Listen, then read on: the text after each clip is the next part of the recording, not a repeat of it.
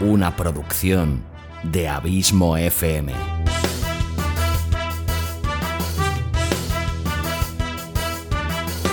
¿Quieres disfrutar de tu tiempo libre escuchando grandes historias, audiolibros y relatos? Un podcast literalmente literario.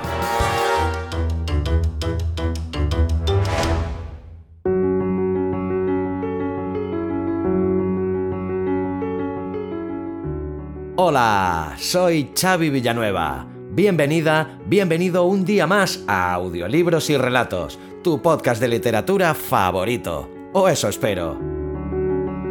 ¿Qué tal, mi querido oyente? ¿Cómo estás? Espero que tan bien como yo me siento después de un merecido descanso vacacional que he aprovechado y disfrutado a tope. Eso te lo garantizo. Y del cual pues vengo con las pilas bien cargadas y unas ganas tremendas de traerte nuevos autores y nuevos relatos en esta quinta temporada que hoy da inicio. Quinta temporada ya, madre mía. En diciembre, este humilde podcast cumplirá nada más y nada menos que 5 años que te puedo garantizar que he disfrutado como un niño chico. Pues bien, capítulo 151 de audiolibros y relatos en el que te traigo a un viejo conocido de este programa como es el gran, el incomparable Edgar Allan Poe. De Poe, que evidentemente no creo que haga ni falta presentarte, hemos tenido en este podcast dos relatos, que son La caída de la casa Usher, en el capítulo 12 de la segunda temporada, y en el capítulo 16 de esa misma segunda temporada, Un cuento de las montañas escabrosas. Ambos relatos narrados magistralmente por el amigo Luis Carballés. El relato que hoy te traigo se titula La máscara de la muerte roja la historia tiene lugar en la abadía almenada del príncipe Próspero, donde el príncipe y otros mil nobles se han refugiado para escapar de la muerte roja, una terrible plaga con horribles síntomas que ha asolado la tierra.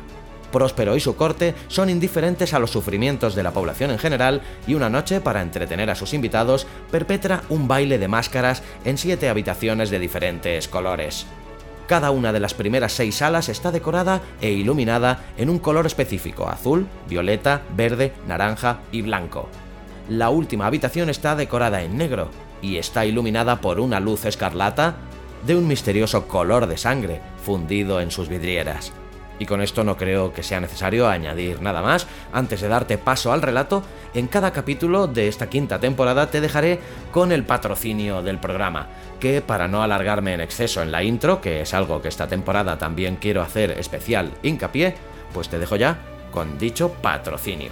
Queda inaugurada ya la quinta temporada de audiolibros y relatos. Toma asiento y disfruta de este apasionante viaje a lo más oscuro y recóndito de la literatura. Gracias como siempre por tu fidelidad, tu constante apoyo y por hacerme sentir tan feliz sabiendo que este podcast te gusta, te acompaña y te sirve de entretenimiento. Hasta la semana que viene y larga vida al podcasting y larga vida a la audioliteratura.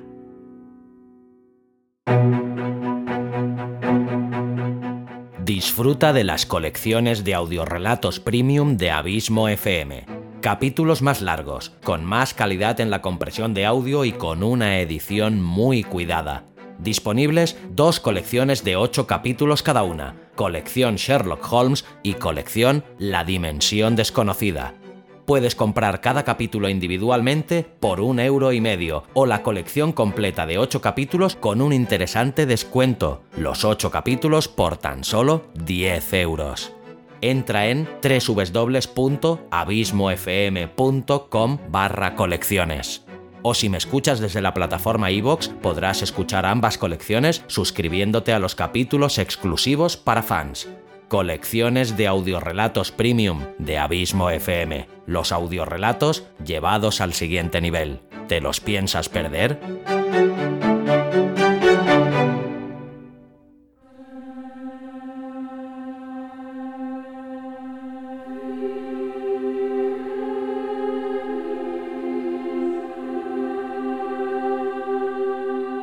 La Máscara de la Muerte Roja, de Edgar Allan Poe.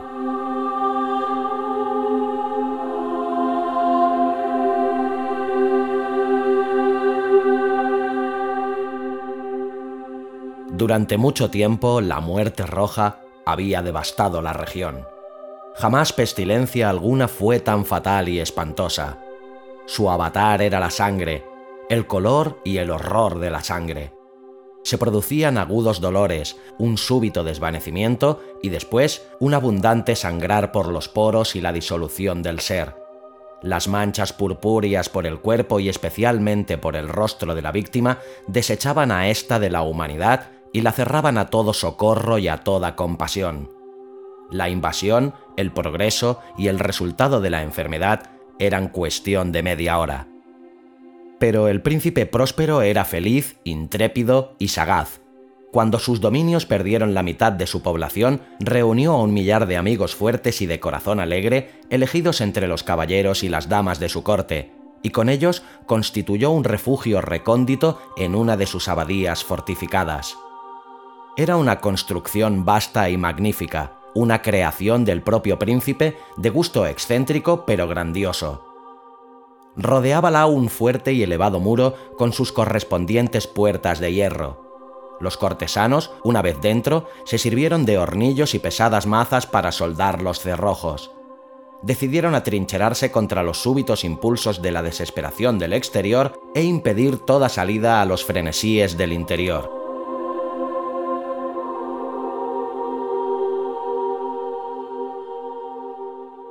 La abadía fue abastecida copiosamente. Gracias a tales precauciones, los cortesanos podían desafiar el contagio. El mundo exterior, que se las compusiera como pudiese. Por lo demás, sería locura afligirse o pensar en él. El príncipe había provisto aquella mansión de todos los medios de placer. Había bufones, improvisadores, danzarines, músicos, lo bello en todas sus formas, y había vino. En el interior existía todo esto, además de la seguridad. Afuera, la muerte roja.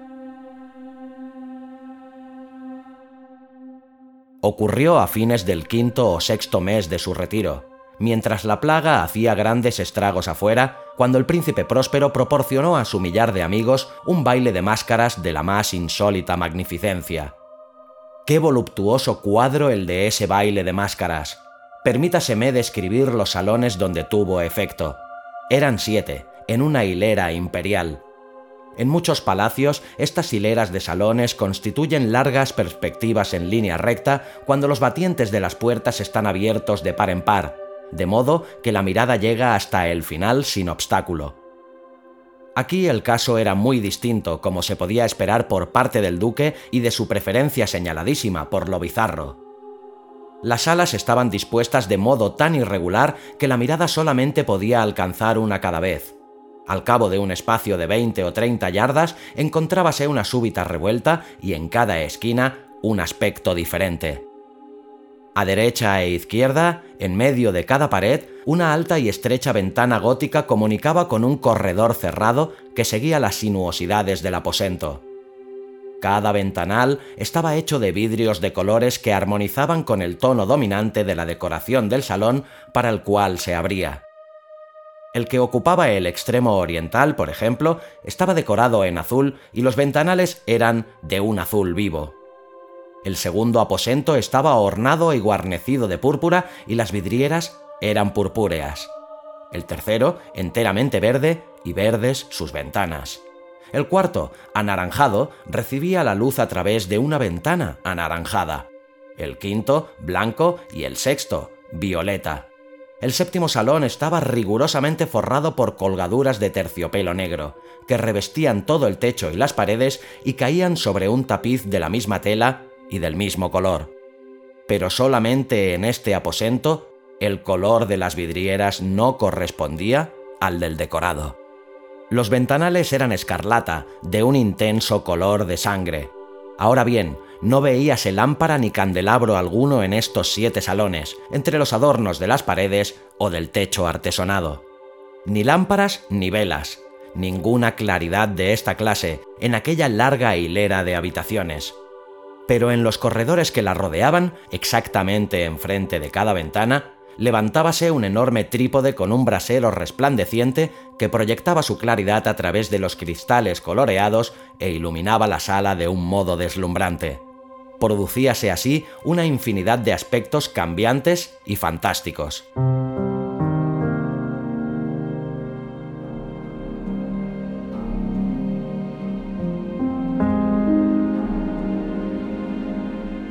Pero en el salón de poniente, en la cámara negra, la claridad del brasero que se reflejaba sobre las negras tapicerías a través de los cristales sangrientos era terriblemente siniestra y prestaba a las fisonomías de los imprudentes que penetraban en ella un aspecto tan extraño que muy pocos bailarines tenían valor para pisar su mágico recinto. También en este salón erguíase apoyado contra el muro de poniente un gigantesco reloj de ébano, su péndulo movíase con un tic-tac sordo, pesado y monótono. Y cuando el minutero completaba el circuito de la esfera e iba a sonar la hora, salía de los pulmones de bronce de la máquina un sonido claro, estrepitoso, profundo y extraordinariamente musical, pero de un timbre tan particular y potente que de hora en hora los músicos de la orquesta veíanse obligados a interrumpir un instante sus acordes para escuchar el sonido. Los balsistas veíanse forzados a cesar en sus evoluciones. Una perturbación momentánea recorría toda aquella multitud y mientras sonaban las campanas notábase que los más vehementes palidecían y los más sensatos pasábanse las manos por la frente, pareciendo sumirse en meditación o en un sueño febril pero una vez desaparecía por completo el eco, una ligera hilaridad circulaba por toda la reunión. Los músicos mirábanse entre sí y reíanse de sus nervios y de su locura, y jurábanse en voz baja unos a otros que la próxima vez que sonaran las campanadas no sentirían la misma impresión.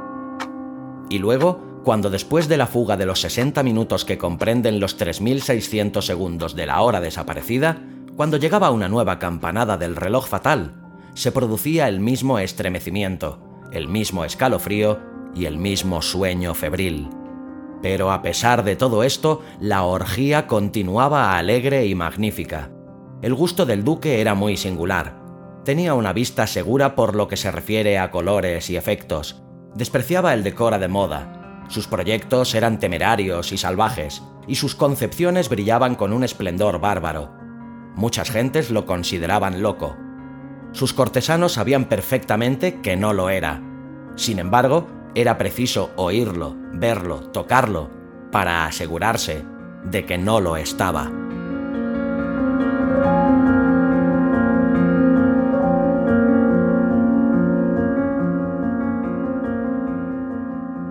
En ocasión de esta gran fiesta, había dirigido gran parte de la decoración de los muebles y su gusto personal había dirigido el estilo de los disfraces. No hay duda de que eran concepciones grotescas. Era deslumbrador, brillante. Había cosas chocantes y cosas fantásticas, mucho de lo que después se ha visto en Hernani. Había figuras arabescas con miembros y aditamientos inapropiados.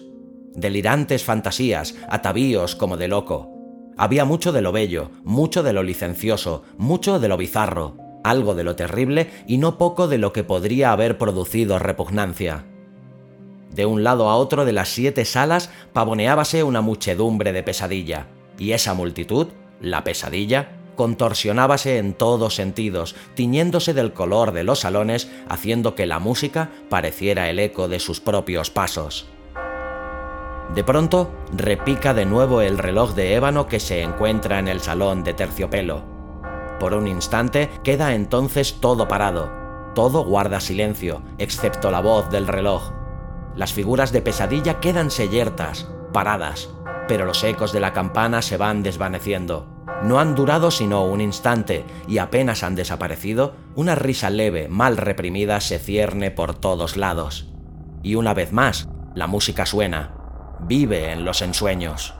De un lado a otro retuércense más alegremente que nunca, reflejando el color de las ventanas distintamente teñidas y a través de las cuales fluyen los rayos de los trípodes. Pero en el salón más occidental de los siete no hay ahora máscara ninguna que se atreva a entrar, porque la noche va transcurriendo.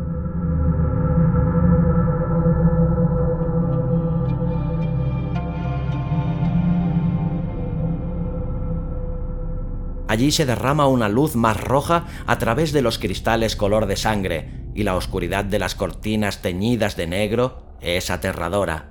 Y a los que pisan la negra alfombra les llega del cercano reloj de ébano un más que pesado repique, más solemnemente acentuado que el que hiere los oídos de las máscaras que se divierten en las salas más apartadas. Pero en estas otras salas había una densa muchedumbre. En ellas latía febrilmente el corazón de la vida. La fiesta llegaba a su pleno arrebato cuando por último sonaron los tañidos de medianoche en el reloj. Y entonces la música cesó, como ya he dicho, y apaciguáronse las evoluciones de los danzarines. Y como antes, se produjo una angustiosa inmovilidad en todas las cosas. Pero el tañido del reloj había de reunir esta vez doce campanadas. Por esto ocurrió tal vez que con el mayor tiempo se insinuó en las meditaciones de los pensativos que se encontraban entre los que se divertían mayor cantidad de pensamientos. Y quizá por lo mismo, varias personas entre aquella muchedumbre, antes de que se hubiesen ahogado en el silencio los postreros ecos de la última campanada, habían tenido tiempo para darse cuenta de la presencia de una figura enmascarada que hasta entonces no había llamado la atención de nadie.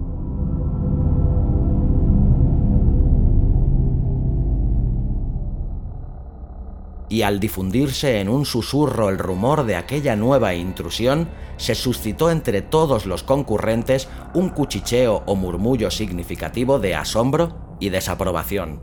Y luego, finalmente, el terror, el pavor y el asco.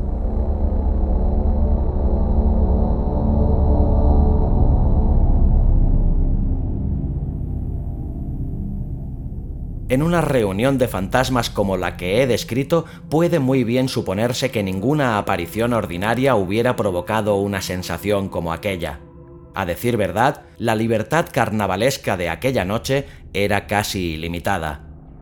Pero el personaje en cuestión había superado la extravagancia de un Herodes y los límites complacientes, no obstante, de la moralidad equívoca e impuesta por el príncipe. En los corazones de los hombres más temerarios hay cuerdas que no se dejan tocar sin emoción. Hasta en los más depravados, en quienes la vida y la muerte son siempre motivo de juego, hay cosas con las que no se puede bromear. Toda la concurrencia pareció entonces sentir profundamente lo inadecuado del traje y de las maneras del desconocido. El personaje era alto y delgado, y estaba envuelto en un sudario que lo cubría de la cabeza a los pies. La máscara que ocultaba su rostro representaba tan admirablemente la rígida fisonomía de un cadáver que hasta el más minucioso examen hubiese descubierto con dificultad el artificio. Y sin embargo, todos aquellos alegres locos hubieran soportado y tal vez aprobado aquella desagradable broma. Pero la máscara había llegado hasta el punto de adoptar el tipo de la muerte roja,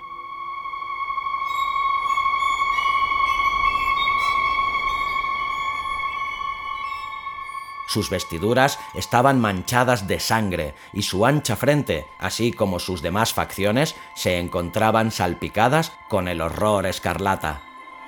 Cuando los ojos del príncipe próspero se fijaron en aquella figura espectral, que con pausado y solemne movimiento, como para representar mejor su papel, pavoneábase de un lado a otro entre los que bailaban, se le vio en el primer momento conmoverse por un violento estremecimiento de terror y de asco pero un segundo después su frente enrojeció de ira. ¿Quién se atreve? preguntó con voz ronca a los cortesanos que se hallaban junto a él. ¿Quién se atreve a insultarnos con esta burla blasfema? Apoderaos de él y desenmascararse para que sepamos a quién hemos de ahorcar en nuestras almenas al salir el sol.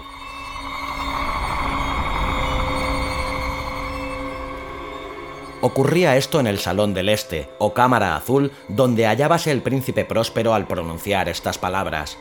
Resonaron claras y potentes a través de los siete salones, pues el príncipe era un hombre impetuoso y fuerte, y la música había cesado a un ademán de su mano.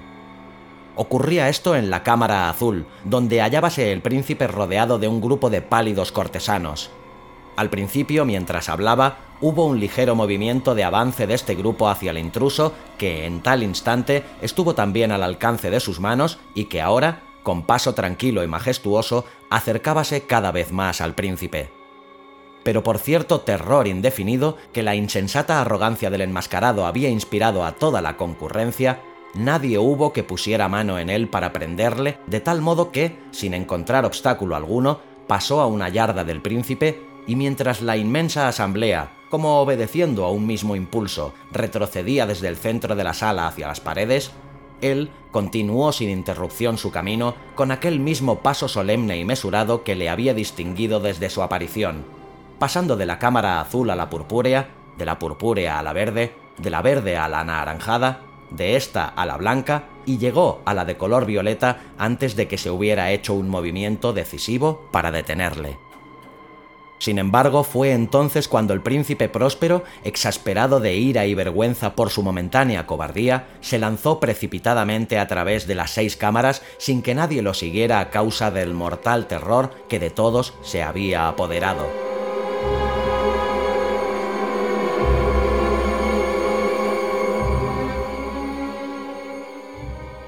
Blandía un puñal desenvainado y se había acercado impetuosamente a unos tres o cuatro pies de aquella figura que se batía en retirada cuando ésta, habiendo llegado al final del salón de terciopelo, volvióse bruscamente e hizo frente a su perseguidor. Sonó un agudo grito y la daga cayó relampagueante sobre la fúnebre alfombra, en la cual, acto seguido, se desplomó, muerto, el príncipe próspero. Entonces, invocando el frenético valor de la desesperación, un tropel de máscaras se precipitó a un tiempo en la negra estancia y agarrando al desconocido, que manteníase erguido e inmóvil como una gran estatua a la sombra del reloj de ébano, exhalaron un grito de terror inexpresable, viendo que bajo el sudario y la máscara de cadáver que habían aferrado con energía tan violenta, no se hallaba forma tangible alguna.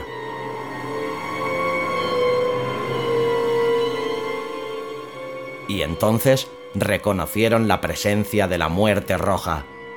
Había llegado como un ladrón en la noche y uno por uno cayeron los alegres libertinos por las salas de la orgía inundados de un rocío sangriento, y cada uno murió en la desesperada postura de su caída.